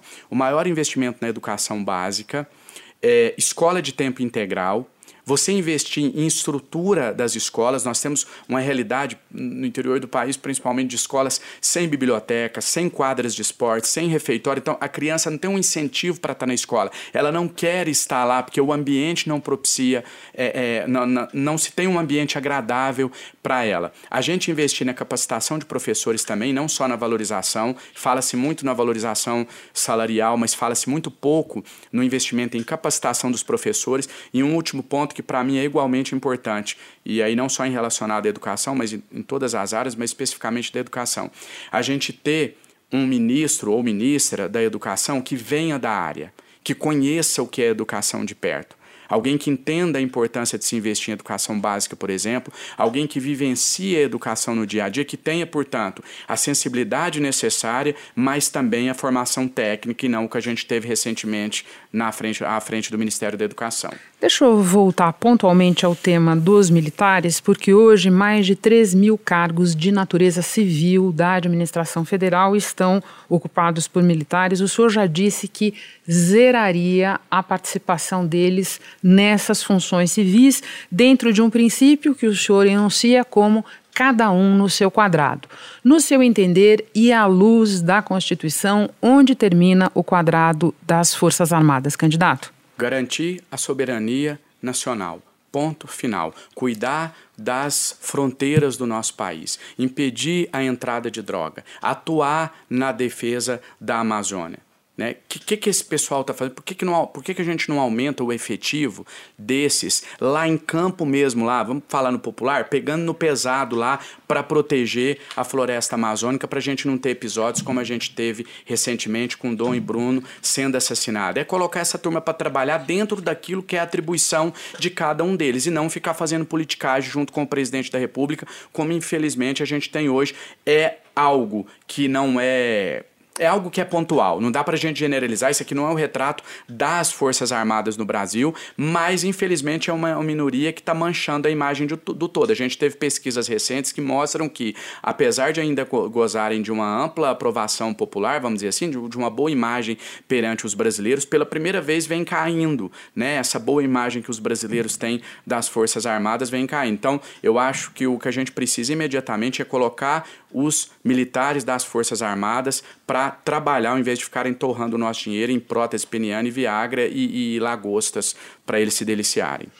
Vamos falar um pouco da sua experiência parlamentar. O senhor chegou à Câmara na legislatura de maior renovação de nomes desde a redemocratização.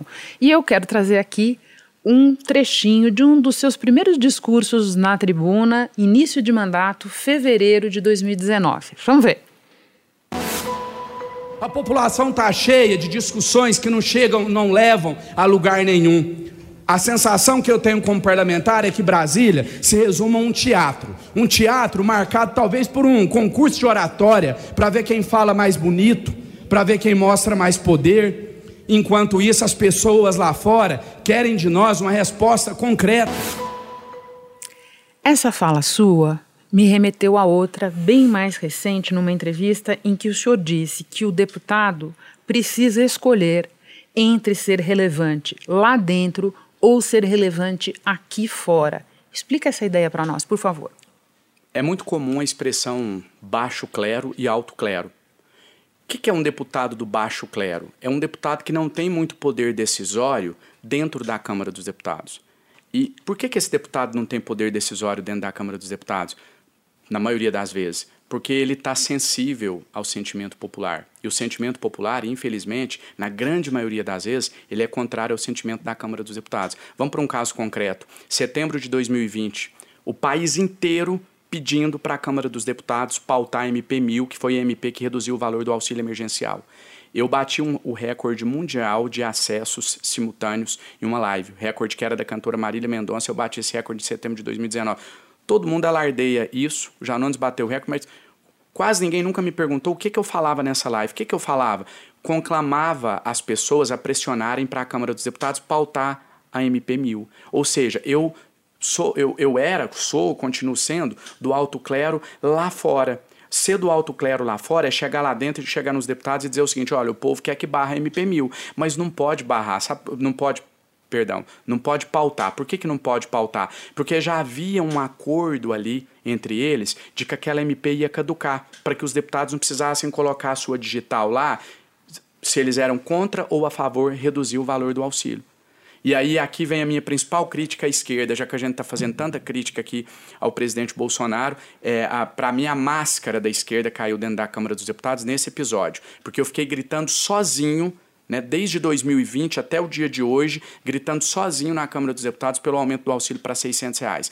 A maioria dos parlamentares de esquerda, eles ficaram esperando caducar a MP número 1000, e aí, quando ela caducou, eles começaram a usar a tribuna para dizer que defendiam um auxílio de 600 reais. Sabe por que, que eles não usavam antes a tribuna? Porque se eles usassem antes a tribuna, cobrassem do presidente da Câmara, ele pautasse a MP1000 e o auxílio ficasse em 600 reais, ia beneficiar o presidente Bolsonaro eleitoralmente. Ou seja, eles têm projetos de poder, não têm projetos de país. Olha, melhorar a vida do povo aqui vai beneficiar o Bolsonaro. Então nós somos contra. Deixa eu aproveitar que o senhor falou dessa questão de esquerda e lembrar que quando bem jovem, e por um longo período de nove anos o senhor foi filiado ao PT. Nós estamos falando do período 2003-2012. O partido estava no poder federal, era oposição, branda, eu diria, no seu estado, Minas Gerais. De lá para cá, o senhor saiu, foi para o PSC, é, foi para o Avante é, quando concorreu a deputado, e eu já vi o senhor se referir negativamente ao PT como uma seita. Eu queria entender o que levou ao senhor ao partido lá atrás e como é que o senhor formou a opinião que o senhor tem hoje. Eu fui levado ao partido pela defesa das minorias, pela defesa dos mais pobres, pela defesa dos trabalhadores, pela defesa de um Estado mais forte para quem realmente precisa do Estado, porque quem tem muito poder. Né, a, a, a, frente parlamentar da agropecuária, os grandes investidores, eles precisam só que o Estado não os atrapalhe. Eles não precisam que o Estado estenda diretamente a mão para eles. Quem de fato mais precisa do Estado são as pessoas mais vulneráveis, a classe média, os mais pobres e etc. E o PT defendia isso. Só que em algum momento o PT abandona essa bandeira. O, o PT esquece isso e ele começa a caminhar junto com os banqueiros, ele começa a caminhar junto com o sistema financeiro, e nesse momento há esse rompimento ideológico, vamos chamar assim, meu com o Partido dos Trabalhadores. Eu não mudei de lado, o PT mudou de lado. E a minha, a minha definição do PT como uma seita vem da minha vivência lá. Eu fiquei lá dentro nove anos, como você muito bem colocou. E ali você não tem, por exemplo, o espaço de debate que eu tenho hoje no Avante, aonde eu posso votar contra a orientação do meu partido. Claro que existe um debate, existe uma discussão, mas eu não sou punido por votar contra o partido. Ou seja, o partido exerce dentro da legenda a democracia que ele prega lá fora. Ao contrário do PT, que, pelo visto, né, entende que você não deve dar o exemplo. Então, não pratica democracia internamente e prega lá fora. O senhor diz que se interessou por política ainda bem jovem, que quando adolescente assistiu o horário eleitoral gratuito, me identifiquei com o senhor nessa hora. E eu fiquei curiosa em saber se o senhor teve modelos, governantes, parlamentares, candidatos que de alguma maneira inspiraram a sua trajetória ou a sua escolha? É interessante esse fato. Com sete, oito anos de idade, aquele, aquela fase ali que um adulto pergunta, né, o que você vai ser quando crescer?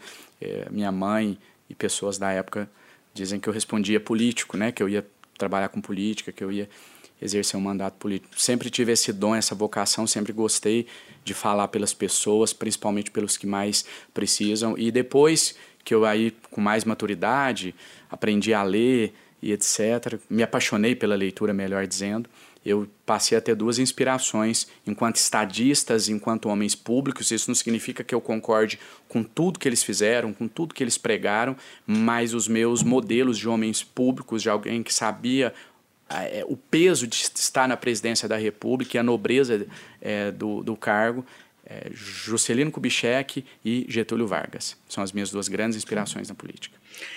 Vou repetir aqui uma pergunta que fiz também para a candidata Simone Tebet, porque o período das convenções partidárias está chegando, muitos partidos estão em dúvida entre priorizar a eleição de bancadas ou apostar num candidato presidencial nesse cenário polarizado.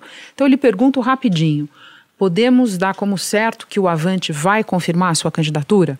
Até a data de hoje, 11 de julho, tudo caminha para isso. Tudo indica que sim. A gente sabe que o imponderável, vez ou outra, bate às portas, mas até a presente data, essa é a tendência natural. O senhor, no início da nossa conversa, disse que muitas pessoas falam é, vai haver golpe, não vai haver golpe, mas que o senhor já enxerga um golpe em curso de várias maneiras.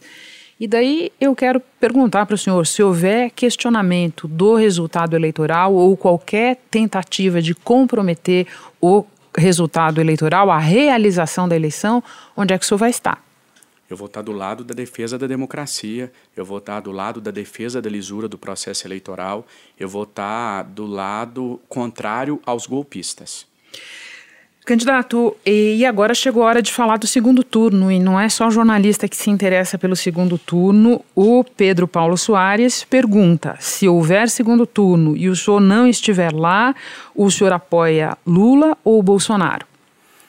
Olha, eu vou estar ao lado da democracia, eu vou estar ao lado da defesa das nossas instituições, eu vou estar ao lado da possibilidade de que eu discorde de alguém e de alguém que alguém discorde de mim, sem que isso implique um risco à minha vida, logo eu estarei do lado oposto ao do atual presidente Bolsonaro.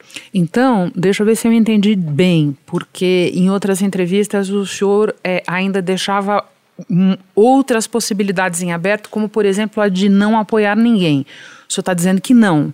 O senhor, num eventual segundo turno Lula-Bolsonaro, o senhor está dizendo que apoiaria o ex-presidente Lula, é isso? Não vou me isentar. Não vou ficar em casa como um covarde assistindo a tudo de braços cruzados. Agora, entre estar é, em lado oposto ao Bolsonaro e estar explicitamente pedindo votos para um outro candidato, seja ex-presidente Lula ou qualquer outro, existe uma exigência que eu farei que é a exigência de que esse candidato se comprometa com as pautas do povo brasileiro, que são aquelas pautas que são caras para mim, como a instituição de um programa de renda mínima, ou que seja um outro programa, uma outra proposta que busque levar um mínimo de assistência para essas pessoas, esses milhões de brasileiros que hoje passam fome, um olhar especial para a classe médica e o principal de Média, todos, desculpa, só quer dizer. Eu, eu disse? Médica. Perdão. Não, eu, média. eu também que falei uma tentou. besteira antes. Então, a gente é, buscar dar uma atenção especial para essas pessoas. Se algum dos candidatos que lá estiverem do lado oposto a Bolsonaro é, assumirem essas pautas, eu vou ter o maior prazer de estar realmente militando a favor desse possível candidato. Não sobrou um tempinho, eu estava muito preocupada com muita pergunta aqui que eu não consegui fazer, então é, é um tempinho que eu acho que dá para a gente voltar para Minas Gerais, para seu estado. O senhor tem é, muitas, o senhor sabe, muita gente na política considera Minas Gerais uma espécie de microcosmo do Brasil, não só porque é um colégio eleitoral grande, mas porque tem uma diversidade. Minas se parece com o eleitorado do Nordeste numa região, com o eleitorado de São Paulo em outra região, Centro-Oeste, assim vai. O senhor conhece bem o Triângulo Mineiro. E o senhor, eu percebo, tem evitado se posicionar é, entre os dois candidatos é, principais de Minas. O governador Romeu Zema, do Novo, e o senhor falou bastante do Novo antes, é, que no momento tem mais ou menos o dobro da intenção de voto, que o ex-prefeito de Belo Horizonte, Alexandre Calil, do PSD. Por que essa equidistância, candidato? O senhor não poderia ser mais explícito sobre um lado que tem ou não mais a ver com as suas posições?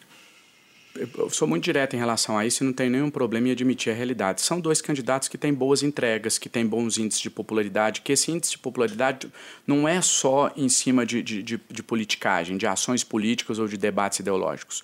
Os números do, do ex-prefeito Alexandre Calil em Belo Horizonte são incontestáveis. E os números do atual governador Romeu Zema, que pegou um estado praticamente falido, também não são dos piores se você considerar o que Fernando Pimentel deixou à frente do estado. Então eu entendo que Minas Gerais vive uma situação um tanto quanto privilegiada em relação aos demais estados brasileiros. Inclusive, eu sempre tenho citado como exemplo que a situação de Zema e Calil é o que eu considero uma polarização de fato onde você tem dois candidatos com a, a, aceitação pelo menos razoável, com índices de rejeição que não passam como a gente tem Lula com 40% de rejeição, Bolsonaro com cerca de 60%. É, Lula, pelo que eu me lembro, 30 e 30 poucos, e é, Bolsonaro pouco, ali na faixa dos 50 e poucos, né? É muito alto. A gente, em, em um outro cenário qualquer, é, 40% já seria inviável uma candidatura, mas um torna o outro viável. A gente tem um retrato oposto em Minas Gerais. Então, esse é o motivo de eu não me posicionar de uma maneira muito é, direta. E também, Renata, eu tenho muita dificuldade é, em assumir compromisso com qualquer liderança política para depois eu ficar refém daquilo. Quando eu fiz a minha campanha de deputado federal, eu não apoiei nem Fernando Haddad, nem Bolsonaro por um motivo claro, eu queria ter independência dentro da Câmara dos Deputados para poder atuar de uma maneira é, é, mais vinculada aos meus eleitores do que se eu fosse base de governo me rotulasse como oposição. Se o cenário exigisse uma participação minha, se eu visse Minas Gerais incorrendo em um risco, como o nosso país incorre com uma Deus me livre, reeleição de Jair Bolsonaro, seguramente eu iria a campo para militar, mas não vejo é, esse, esse cenário se repetindo no meu estado. Eu me lembro de uma ocasião já há bastante tempo em que o senhor fez uma ressalva muito é, objetiva ao governo do Romeu Zema, que foi quando ele manteve o secretário de Meio Ambiente depois do desastre de Brumadinho, desastre é, que o senhor estudou no detalhe, o senhor foi da CPI de Brumadinho, etc, etc. Olhando atrás para esse episódio, é uma ressalva objetiva que o senhor tem? Uma ressalva objetiva, é um fato pontual, mas que eu faria novamente, não me arrependo. É, é, para mim, um dos grandes erros do governador Romeu Zema foi não ter demitido naquele momento o secretário de Meio Ambiente, porque ele mostraria, daria um recado muito claro para a população. Então eu tenho várias ressalvas ao governo. Quando eu digo, Renata, que é, é, tanto Zema quanto Calil têm entregas, têm números, isso aqui não significa que eu aprove todas as medidas deles, que eu acho que eles são o modelo de governante que eu, que eu defendo. Mas eu digo que é um cenário muito diferente do que a gente tem a nível nacional. Bom, e, e nessa questão é, é, ambiental, ainda sobrou um tempinho, eu queria ouvi-lo um pouco mais, porque o senhor tem uma posição de dizer que nós temos um regramento legal, um arcabouço legal insuficiente para cobrir determinadas coisas, como foi o caso do estouro da barragem. O senhor relatou um projeto de lei que tipifica o crime de ecocídio. Esse projeto parou na Câmara, está tá no momento tramita, passou na Câmara, está no momento tramitando no Senado, e essa sua posição de querer um regramento mais rígido, ela contrasta com a do presidente da República e a de muita gente no Congresso que representa o agronegócio, que acha que, na verdade, a gente precisaria de menos regramento nessa área do meio ambiente. Pode nos dar a sua avaliação sobre isso? A gente precisa de mais regramento, a gente não pode continuar sacrificando vidas. A defesa do meio ambiente, para mim, ela é quase tão urgente, urgente quanto o combate à fome. E eu tenho dito isso. Por que tão urgente? Explica a sua posição. Porque as nossas florestas estão acabando, porque a gente está tendo um devastamento da Amazônia em patamares é, muito assustadores. E se a gente não se atentar para isso rápido, daqui a pouco a gente não, não, não, Nosso ambiente vai chegar em um nível que não vai ser mais possível a sua recuperação. E a gente deve isso hoje, principalmente ao que o governo Bolsonaro fez, primeiro de criminalizar a defesa ao meio ambiente. Bolsonaro criminalizou a atuação das ONGs, né? Assim que, felizmente, nosso tempo parece que é muito, mas acaba que é pouco, a gente muito não passou rápido, muito, rápido. muito A rápido. gente não passou pela questão da cultura, porque eu queria dizer que também o governo Bolsonaro igualmente criminalizou o acesso à cultura, né? a questão dos shows lá que você citou. Quando você fala em investir em cultura, venha o bolsonarismo com aquela raiva, com aquele ódio, como tanto se você que eu dizendo. tanto que o senhor viu né eu a minha questão ali ela não tinha a ver com shows ela tinha a ver com a maneira como o senhor mandou a emenda Com como o senhor mandou os recursos emenda. Exato. Eu, eu faço a defesa do meio ambiente e do investimento em cultura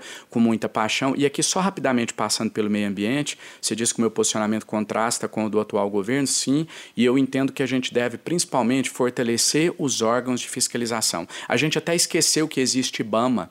Né, o IBAMA, o IPEA, a gente esqueceu desses órgãos Funai agora no Funai. caso de Bruno e Dom dos Exato. crimes A gente precisa fortalecer esses órgãos, trazer a preservação ambiental para o foco das discussões, tornar o Brasil signatário de alguns acordos de preservação ambiental. ele é né do principal do Acordo de Paris Do principal, mas eu acho, Renata, que a gente tem que mais do que, ser, de- do, do que ser signatário, esse é o segundo ponto que eu ia colocar.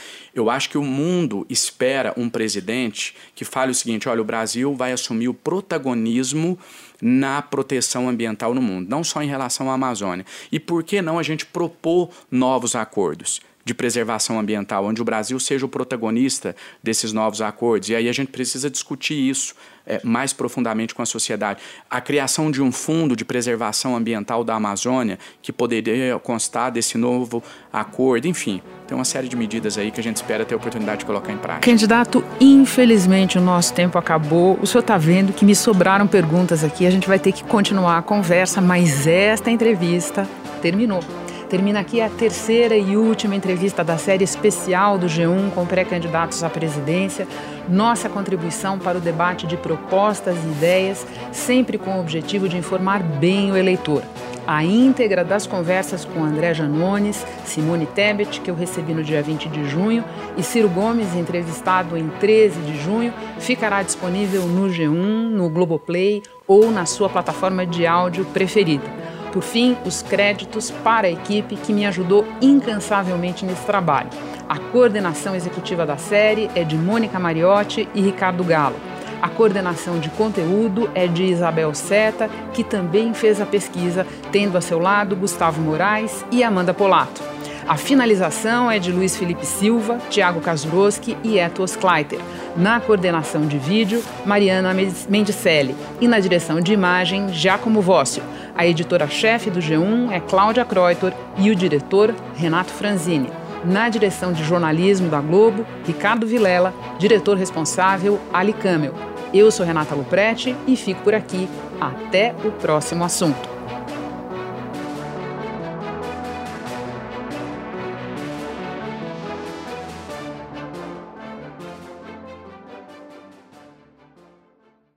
Você no topo da experiência financeira que um banco pode oferecer. Escolha um banco completo no Brasil e em qualquer lugar do mundo. Abra sua conta no C6 Bank.